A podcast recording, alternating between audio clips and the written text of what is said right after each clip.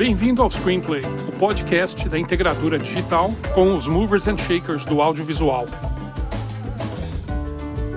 Screenplay é trazido a você por Wawa Studios. Registre a sua arte. Olá, bem-vindo ao Screenplay, o podcast da integradora digital. Hoje temos o grande prazer de entrevistar o Guilherme Camargo, que é o CEO do Silks Group. Tudo bem, Guilherme? Tudo bom, Alexandre? Obrigado, um prazer aí falar com você. Muito bom, muito bom, muito prazer em ter aqui no nosso programa. Guilherme, você é um veterano dessa indústria desde 2000. Como é que você avalia a evolução meteórica dos games até aqui e quais são as suas expectativas para os próximos anos? Eu, na verdade, em 2000, né, 2000 e 2001, eu fui numa feira de games né, em Los Angeles chamada E3.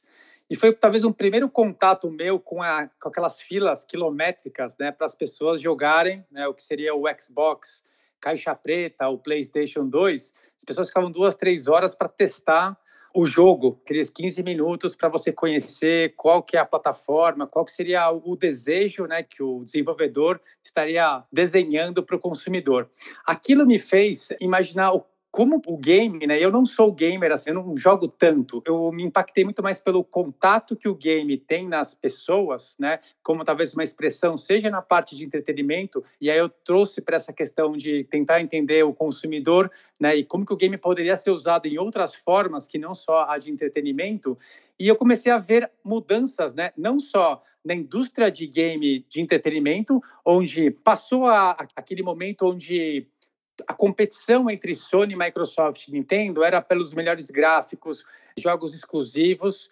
E no início de, dos anos 2000, né, especialmente 2005, 2006, com a vinda das redes sociais, né, com uma força muito grande, onde jogos casuais começaram a trazer é, outros públicos para o game, que era muito, talvez, taxado como um público mais masculino e talvez até mais hardcore gamer, já começou a abrir um pouquinho mais o mercado. Então, acho que essa evolução meteórica que você comentou na pergunta vem muito a partir do início dos anos 2000, quando o mercado de game acabou entrando né, mais para esse público casual, trazendo cada vez mais as mulheres para dentro do mercado de game, e aí, talvez como a cereja no bolo, a plataforma mobile.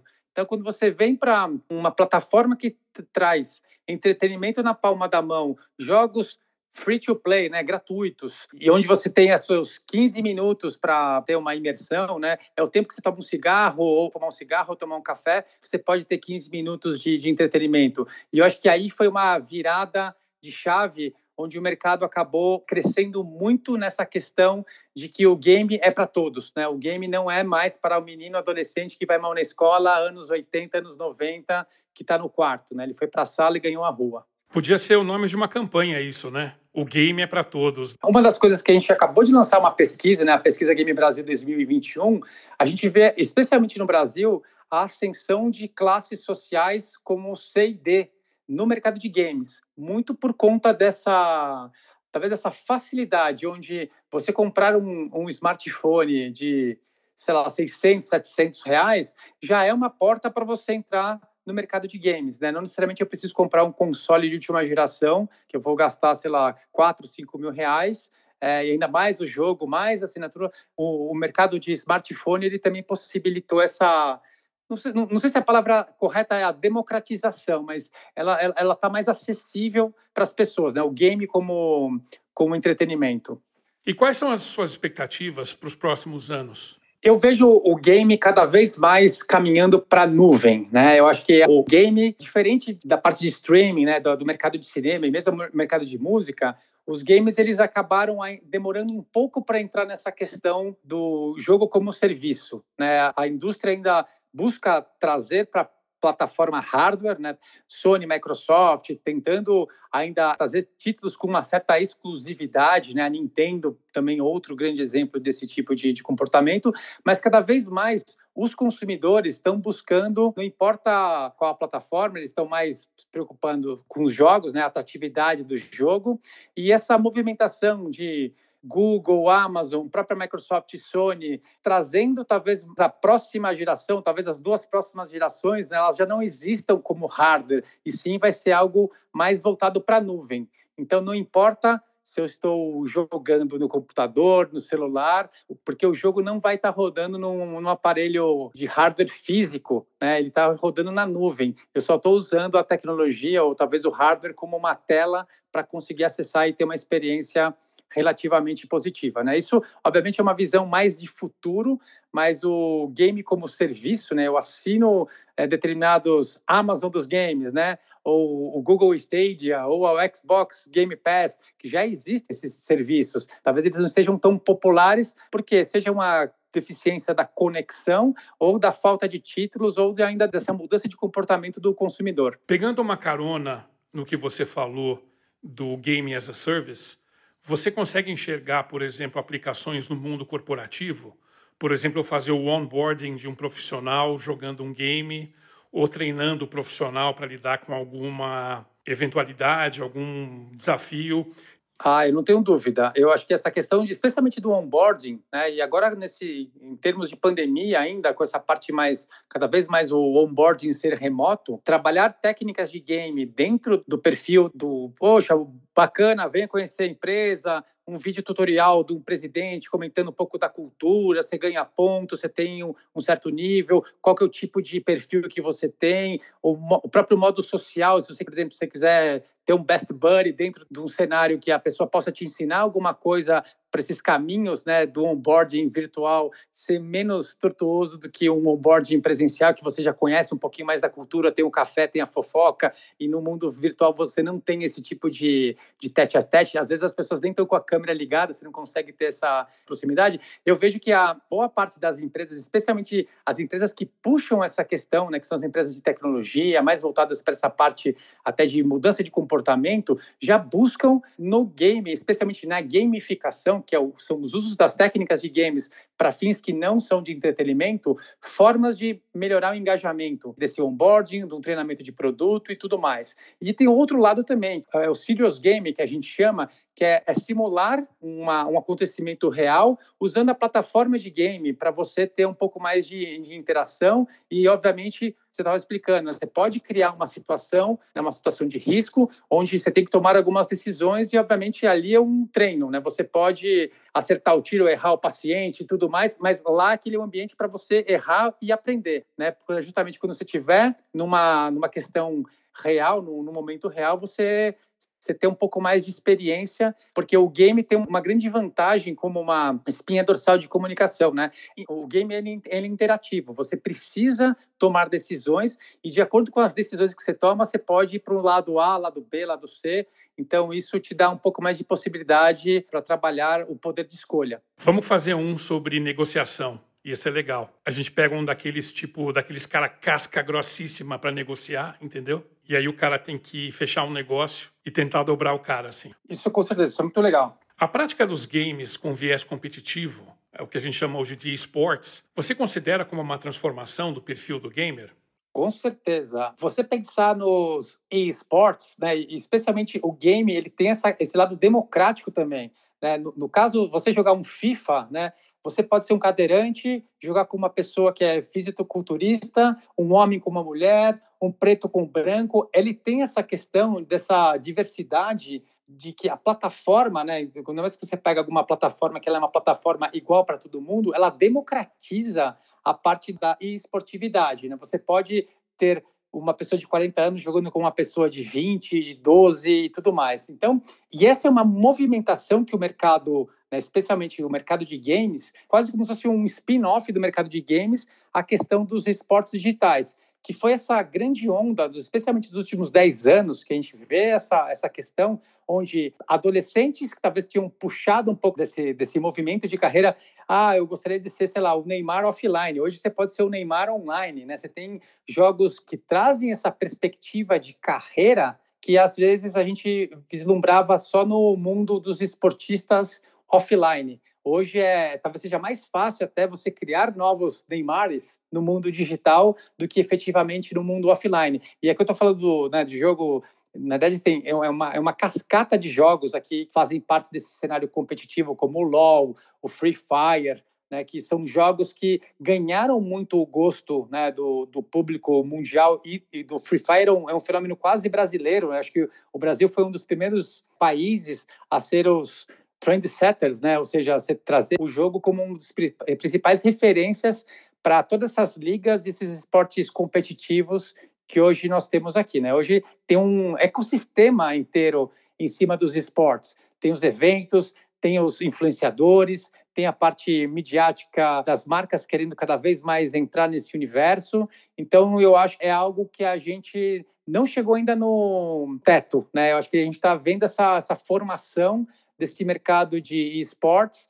com toda essa, essa grandeza que, assim, daqui a pouco vem umas Olimpíadas, né, estão discutindo o quanto que esportes já tem que fazer parte de alguma coisa até maior nessa parte midiática. Mas eu acho que já vem aí como audiência, TV aberta, todo mundo mostrando os esportes até como uma programação dentro do contexto esportivo mundial. É bom estar preparado porque não vai ter volta à questão do, da modalidade esportiva eletrônica. Você deve ter visto aquele documentário que rolou na Netflix, que mostra um garoto correndo no GTR e eles recrutaram o garoto porque ele veio do, do Gran Turismo, do PlayStation. Perfeito. Você viu isso aí? Que louco. Vi. Isso vi. é no limite, né? Você, você pegar um garoto para correr num automóvel né, fodástico e usando o critério a performance dele no game, né? Eu, eu fiquei assim chocado quando eu vi isso, cara. Muito louco isso, né? O, Gran Turismo é um jogo de simulação e é isso, né? Você aprende, tem uma aprendizagem tangencial, porque por mais que ele seja uma pessoa que não tenha talvez o, a carta de motorista, ele já tem a habilidade de jogar e já tem toda essa questão intrínseca de entender a parte física, de como funciona talvez o carro, a reta para depois é, se preparar para uma curva, que são coisas que você só aprende quando você joga, quando você tem experiência e não necessariamente quando você está vendo o Velozes e Furiosos na perspectiva da direção que o, o diretor do filme acabou escolhendo, não necessariamente a sua experiência em tomar decisões. Então, isso é um grande exemplo de como o game ele pode ter um lado também de educação tangencial, né? Talvez ele, talvez ele só queira jogar pelo lado de entretenimento, mas ele vai aprendendo coisas também dentro do ecossistema sem necessariamente ser uma, uma premissa principal do porquê ele está jogando. Guilherme, a gente vê hoje que os patrocinadores eles estão investindo bastante no esportes, tanto dentro do jogo, colocando publicidade, quanto fora do jogo, promovendo as suas marcas, enfim, fazendo aquele auê todo. Como é que você vê, então, a evolução dos patrocinadores as marcas e as empresas estão buscando o mercado de games, né? Você olhando o consumidor de games, hoje ele é o cara que compra sabão em pó, vota para presidente, ele consome muito mais do que a, o segmento principal que são os jogos. E a indústria, né, e as empresas começam a ver o público games como uma, um jovem adulto, um formador de opinião, uma pessoa que já consome outros produtos que não só de entretenimento.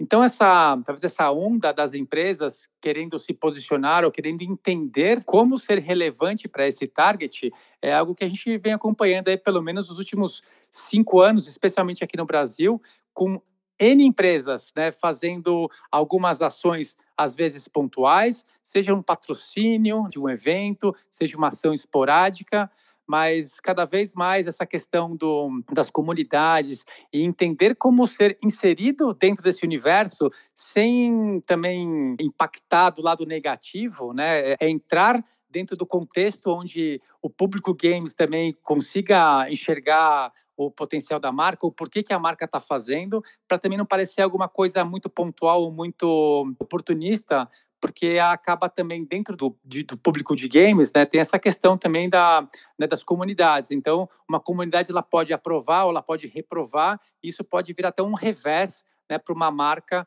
caso eles não tenham né, feito uma ação direcionada com o público correto e tudo mais. É, imagina, por exemplo, os caras que fazem publicidade num, num GTA da vida, né? Deve ser polêmico, né? Tem exatamente essas, essas questões, porque muitos dos games mais populares, eles têm algum, né, podem ter uma coisa mais transgressora, né, um jogo de tiro, um jogo mundo aberto, né, um jogo que talvez explore algumas coisas que algumas empresas, até por princípio por cultura, não podem fazer uma associação direta. Então tem um pouco dessa parte mais de uma, uma certa receoso, né? As empresas podem ficar um pouco mais receosas de fazer uma aproximação mais diretamente com um game que tem algum cunho, sei lá, de violência. E muitas vezes elas podem buscar, talvez, ir para um influenciador que jogue e trabalhar alguma parte de, de produto, de, de, serviço dentro do influenciador, não necessariamente fazendo uma ação diretamente dentro do jogo, que pode ser que não tenha tanta relevância quando você for falar dos valores. É difícil uma, ah, uma empresa patrocinar um Call of Duty, mas cada vez mais isso está se quebrando, né? esse preconceito, até porque né? Você, não, você não pode julgar que todo mundo que joga tem um lado violento, que é um pouco dessas discussões que, quando acontece algum tipo de tragédia, né, às vezes eles buscam nos games como um dos culpados ou o principal culpado, era porque ele joga, mas né, tá vendo só uma ótica muito míope. Você tem que olhar o contexto completo. E os games eles têm que ser vistos muito como entretenimento. E quando você, você, você consegue distinguir o entretenimento, porque as pessoas acabam utilizando mais como uma válvula de escape, essa aproximação ela é necessária né? Mas ainda a gente ainda vê intersecções, mas vê uma, uma aproximação cada vez mais concisa e constante das empresas, né, independentemente de se o jogo tem uma, uma questão de violência ou não, mas ela tem um, sempre uma classificação indicativa. Então, talvez uma, uma empresa que foque num público adolescente não vai fazer uma ação diretamente relacionada a um jogo que tenha um perfil 18 mais, entendeu? Então é uma questão dos mercados se conversarem, se conhecerem para se conectarem da maneira correta. Você deve lembrar de um jogo que tinha para o PS2. Inclusive eu adoro os caras da Rockstar Games porque eles assim não têm a mínima correção política. Era aquele joguinho que você era um assassino que você entrava num shopping center e tinha que matar o máximo de pessoas e tinha que matar também os policiais. Você lembra desse joguinho ou não? Que gerou. É quase um GTA, né? Porque era, era e, quase e um GTA. Chegou a rolar um BO na época que tinha algumas empresas que estavam patrocinando, que tinham uma marca nesse joguinho. Hoje, um jogo desse, acho é. que impossível. Não impossível vai, emplacar. É. Hoje o pessoal ia fugir, né? É, eu acho que, acho que sim. Acho que tem essa, esses jogos que trabalham essa, a transgressão, tem um lado bom e um lado ruim, né? Às vezes você, ele causa um choque para depois ser aceito de uma outra forma, mas tem, eu acho que hoje a gente evoluiu em tal ponto que tem coisas que não podem mais, porque efetivamente não é bem aceito nós como sociedade. Talvez na época, por ser mais transgressor e, e talvez ser ainda um nicho, né, uma coisa ainda muito mais segmentada, acabava passando até com menos holoforte. Né? Hoje com toda essa exposição de redes sociais, com toda essa, essa exposição né, do, da notícia virar do cancelamento e tudo mais, dos haters, talvez seja um, seria inviável né, pensar num jogo, da, sei lá, estamos falando de 20, 30 anos atrás, né, agora ele é, ele é inviável. Como o Game as a Service ameaça os fabricantes de console, os fabricantes de placas de vídeo, enfim, todo esse ecossistema né, de fabricantes de hardware? Eu vejo já a indústria de hardware cada vez mais ah, alinhada com essa questão de serviço. Né? Então, eu vejo a movimentação de Microsoft, Sony, de se aproximar para cada vez mais comprar estúdios né, de desenvolvimento de games para eles serem os donos da propriedade intelectual e não necessariamente né, focar talvez todos os esforços na parte do melhor hardware, do melhor performance, do melhor gráfico. Né? Eu vejo cada vez mais eles se preocuparem mais com os IPs para justamente, em algum momento onde o hardware não vai ser mais a necessidade número um, né? e a gente vê, eu, eu gosto de usar o, o exemplo do Free Fire, que ele é um jogo né, que é voltado para esse público do smartphone. E se você tiver um smartphone de última geração, um smartphone de entrada, ele tem uma performance muito parecida. Ele democratiza essa questão da performance, não porque o hardware é melhor, é porque o jogo ele é leve, ele consegue ter uma boa performance em baixo número de processamento, assim. Então, não acho que a, e assim, eu vejo a indústria também que trabalha nessa parte de periférico, se a indústria está migrando cada vez mais para a parte de smartphone, o processador que era feito para o console ou é feito para o computador, ele também vai ser feito para o smartphone. É, o smartphone está sendo uma grande porta de entrada para esse novo público que está vendo o game, talvez com uma forma né, de entretenimento. Agora, com essa parte da pandemia, né, a gente viu os números crescendo cada vez mais em termos de usabilidade, né, de tempo dedicado à utilização dos games, especialmente nos celulares. Né? Então, acho que está todo mundo já entrando nessa onda de serviço. E mesmo as empresas que não necessariamente possuem talvez um papel primário nessa, nesse ecossistema, né, dos fabricantes de hardware, do fabricante barra os donos das marcas, né, de como se fosse Microsoft, Sony, Nintendo, os periféricos eles estão também cada vez mais indo para o smartphone, né? Ou trabalhando essa parte do ecossistema. A gente está falando hoje cadeira gamer, tem toda essa segmentação gamer que até algum tempo atrás isso era muito nichado. Né? Hoje você começa a ver outras formas como os games estão a, trabalhando aí ou, ou, entrando na nossa, no nosso dia a dia, que não só apenas como hardware, como a briga do meu console é, tem uma performance melhor, o meu hardware tem uma performance melhor. Cada vez mais, acho que isso vai perder um pouco do peso, porque cada vez a, mais que a tecnologia tiver um, um acesso mais fácil, talvez dependa menos do processador que hoje, hoje para nós ainda é, ainda é importante. Né? Eu diria que isso aí é um movimento para pelo menos 5, 10 anos, onde você não vai ter mais, talvez, a necessidade de ter um hardware tão potente quanto hoje as máquinas de, de consoles acabam representando. É, você falou em cadeira, você deve ter visto a cadeira que a Herman Miller fez com a Logitech. Você viu que sensacional? Vi. Nossa, e, e, tesão. É, e é isso, né? Meu, então, exatamente. Olha que interessante, né? E agora com essa questão da, até a questão da pandemia está forçando a gente a ter escritórios virtuais, cadeiras mais confortáveis, né? E a cadeira gamer, ela, ela acabou também entrando num segmento que é o home office, né? Então, eu, eu acabo tendo cadeiras que têm uma experiência mais confortáveis, né? Que não necessariamente o princípio básico de ter uma cadeira gamer é para jogar, né? Você tá, às vezes está trabalhando, mas você quer ter o conforto daquela experiência, daquela, né, daquele parece um banco de carro de corrida, né, que ele te abraça. E isso você está vendo que cada vez mais, né, quando você vê os conference calls, as pessoas estão utilizando cadeiras gamers não necessariamente para fins de entretenimento, e sim para trabalho.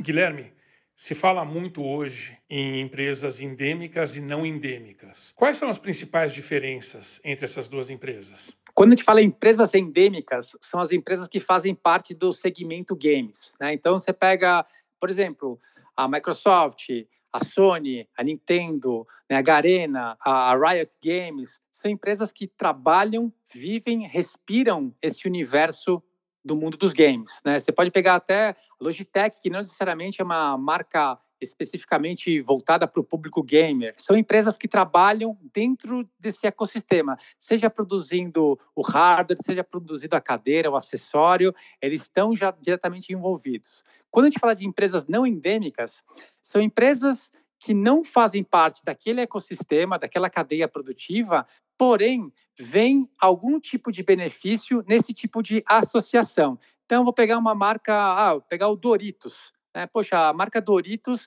quer ver game como uma forma de aumentar a sua base, né? quer se aproximar desse universo. Então, é uma empresa não endêmica fazendo algum tipo de ação para justamente se apropriar de alguma coisa que a indústria de games pode trazer para esse produto ou serviço né, através de alguma associação. Acho que esse nome está meio errado, né? Então tinha que ser endêmica, né? E não é. endêmica, né? Também não sei quem inventou o nome, né? Mas é, é isso, é, mas é verdade, né? Tá quase que é bem voltada para esse público games mesmo. Guilherme, existe oportunidade para qualquer empresa no mundo dos games? Olha, Alexandre, eu acho que existe sim, porque o mundo dos games hoje ele é um mundo muito diverso, né? A gente fala que o, hoje, especialmente o público, é um público mais jovem adulto, né? Então, quebrou aquele paradigma que era de criança ou adolescente. Né? Hoje, quem joga tem poder de decisão, né? Às vezes até já tem, já está casado, tem filho, então a cultura game gamer já começa a premiar dentro de casa mesmo, né? Acho que é, talvez no passado era a escolha do time de futebol, né? Hoje você já tem até a escolha do jogo e essa interação pais, filhos e games, ela é cada vez mais presente.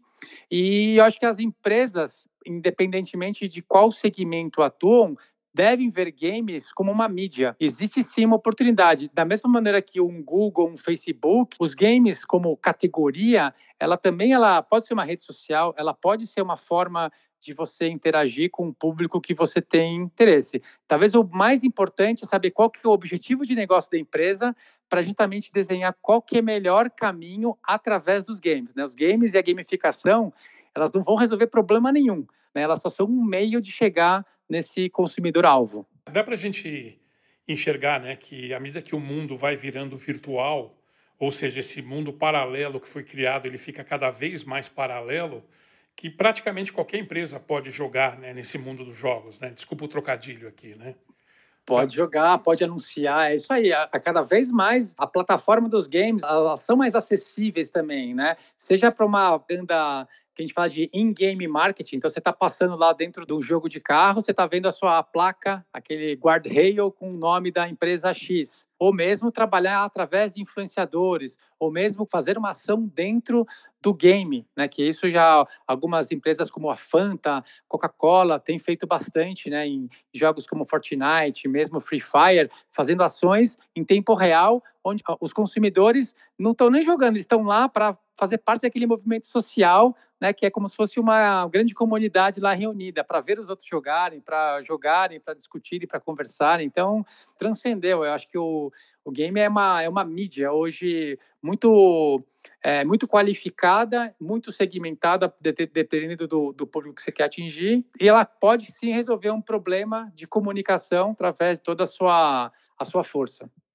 Os games eram vistos como coisa de criança e de adolescente, mas parece que hoje a faixa etária mudou. Você poderia dizer como é que anda a questão dos demográficos dos gamers? Eu sei que você realizou recentemente né, uma pesquisa, né? Você poderia falar um pouquinho especificamente Bom, do demográfico? Os games hoje, é, no Brasil especificamente, as mulheres são maioria. Se você pega os jogos, e jogos são casuais, o Candy Crush também é considerado um jogo, né? E talvez no olho hardcore, os jogos são mais os jogos competitivos, mas quando você olha o cenário global né, e mercado nacional, é, hoje as mulheres são maioria. Quando você olha as plataformas, o smartphone, as mulheres tendem a jogar mais smartphone, os homens mais console e computador. Então você começa a ver essas segmentações de acordo com a plataforma, classe social. E quando você pega a idade, né, a gente vê que o smartphone tem um perfil um pouco mais jovem, grande maioria está entre 20 e 24 anos. Para console, que é um produto mais caro, já vai para 30, 34 anos, 21% da base da nossa pesquisa está dentro desse cluster, e computador está 30% entre 20 e 24 anos. Você vê que cada vez mais está tá sendo estendido esse target. As pessoas que jogavam nos anos 90 continuam jogando nos anos 2000, talvez com um pouco menos de tempo, um pouco menos de dedicação, mas elas têm esse hábito de jogar. Então, até os entre 40 e 49, né, a gente fez algumas, é, algumas quebras, tem uma parte significante de pessoas, né, aproximadamente 10% em cada uma desses, desses segmentos, que são pessoas que já estão, talvez, entre aspas, fora da parte midiática da questão dos jogos, né? Especialmente quando você fala das questões de marca, as marcas, elas muitas vezes estão querendo falar com os jovens, jovens adultos e usando o game, mas você começa a ver que cada vez mais é quase como se fosse a característica do futebol né, no, no, público brasileiro, que ele tem talvez uma grande intensidade em cada uma desses, dessas subsegmentações. É algo que talvez vai ter um pouquinho, um percentual mais em determinada categoria, em, em, em algum cluster, mas ele está permeado em todos os clusters de idade. E eu vejo que o game, independentemente de plataforma, né, de smartphone, console e computador, ele também segue a mesma tendência. Os velhinhos também curtem jogar, né?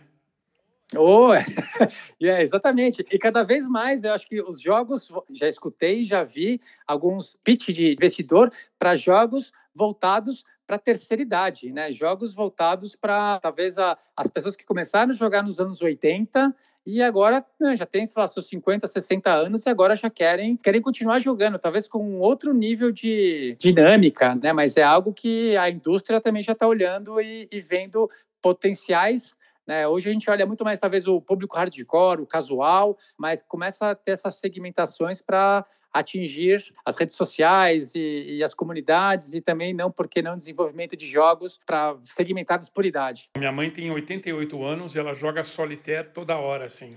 Olha que legal, é isso. E, muita gente teve o primeiro contato, exatamente, jogos como né, paciência, é isso, né? É jogo, é jogo. Então, ela está dentro de um target de mulheres que jogam, mais 80. Olha que interessante. E, e talvez seja a válvula de escape e seja para essa questão do entretenimento e muitas vezes para essa parte de estimular raciocínio, que é outro aprendizado tangencial que muitas vezes o game traz para a gente né, de a gente justamente ter, é, exercitar toda a parte do cérebro para resolver algum quiz, um, uma um trivia e outras coisas do gênero.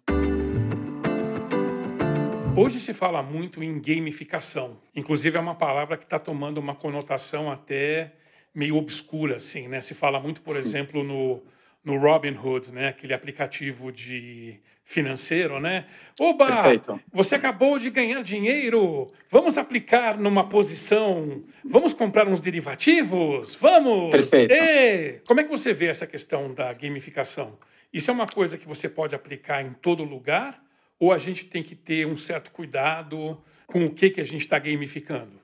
Gamificação, ela é aplicado para qualquer empresa, qualquer segmento né? Eu, o que a gente vê, eu, eu, gosto de usar o exemplo da nota fiscal paulista. A nota fiscal paulista é um benefício né, que as pessoas aqui do estado de São Paulo têm, que é conforme elas vão pedindo a nota fiscal, o seu CPF, elas vão acumulando pontos, descontos e concorrendo a prêmios. É uma forma paleolítica de usar essa parte da gamificação, né, como programa de milhagem, né, em benefício próprio, né, onde eu tenho um, uma né, questão mais extrínseca, que eu vejo um prêmio, eu vejo uma forma de ser recompensado por aquele meu esforço, né? Existem várias formas de você melhorar essa experiência para ser uma experiência mais imersiva, para ser uma experiência que talvez eu queira participar, seja para fazer parte de um contexto social, seja porque eu tenho algum prêmio, eu tenho alguma vantagem, eu sou reconhecido como alguma coisa. Mas você vê que hoje gamificação está dentro do Uber, está dentro do Nubank, está dentro do Pão de Açúcar. Então, são formas diferentes de trabalhar a gamificação, umas mais imersivas, outras menos, mas eu diria que é o point of no return. Assim, a gente não vai parar de ouvir campanhas, né, ou mesmo réguas de relacionamento do, de empresas que vão abrir mão desse tipo de técnica, né? seja através de uma pontuação, de um ranking, de um storytelling, porque ela tem um envolvimento maior, sim, quando você olha todo o entorno né, de, de como trazer, como engajar.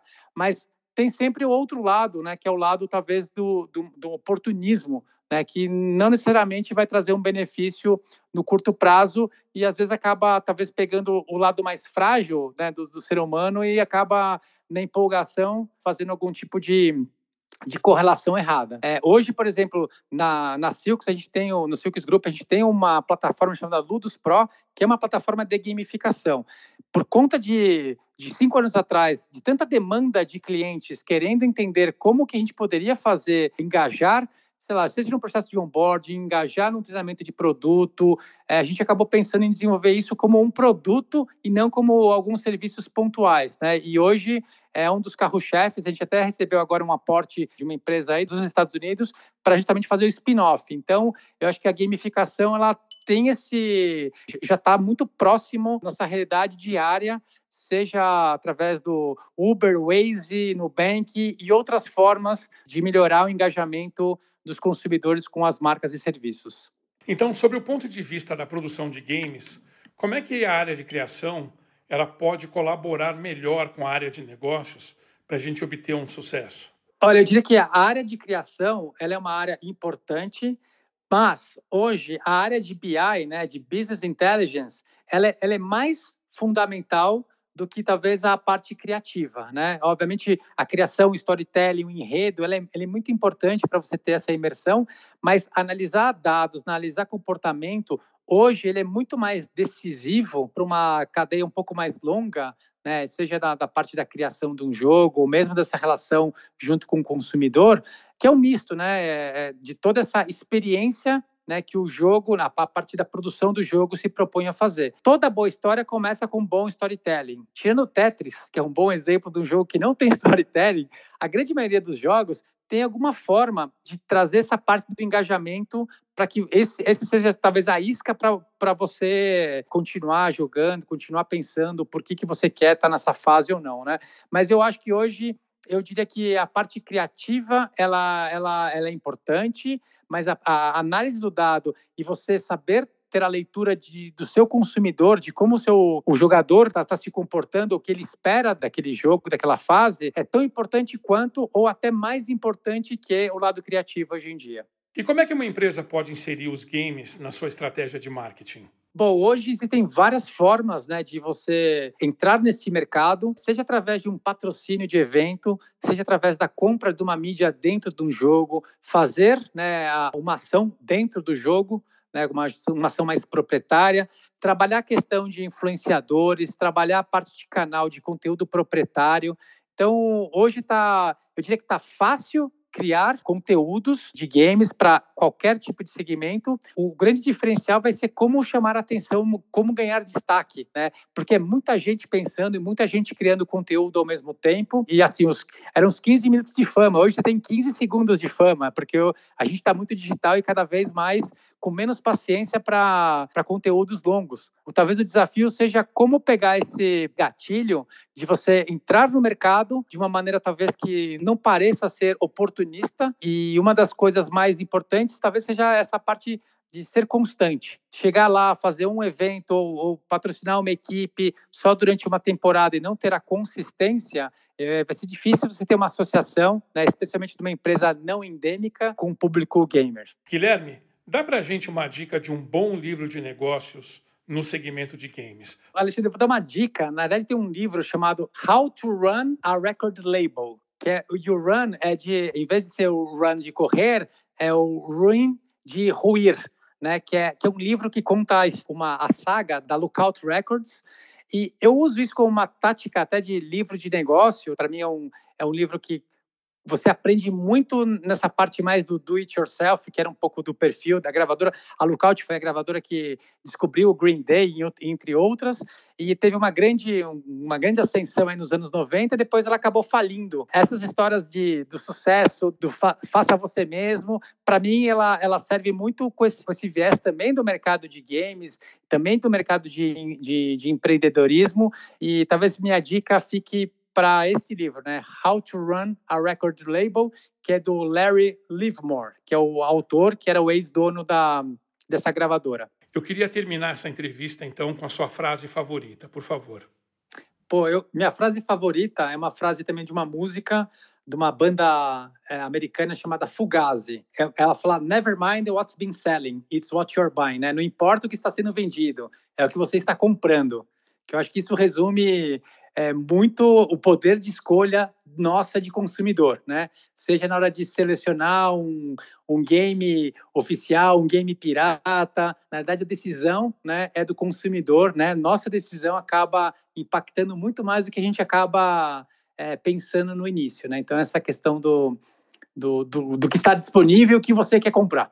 Então acho que é essa, essa é a minha frase que eu venho carregando ao longo de pelo menos uns 25, 30 anos, que eu acho que é resume bem essa, é, talvez a forma como eu encare é, o poder de escolha do consumidor, o poder de escolha nosso para tentar, não vou falar que é fazer o mundo melhor, talvez é, é tentar destruir o menos possível o mundo. Screenplay volta em breve com quem faz acontecer na indústria do audiovisual. Aproveite para comentar e compartilhar esse podcast. Screenplay é trazido a você por Wawa Studios. Registre a sua arte.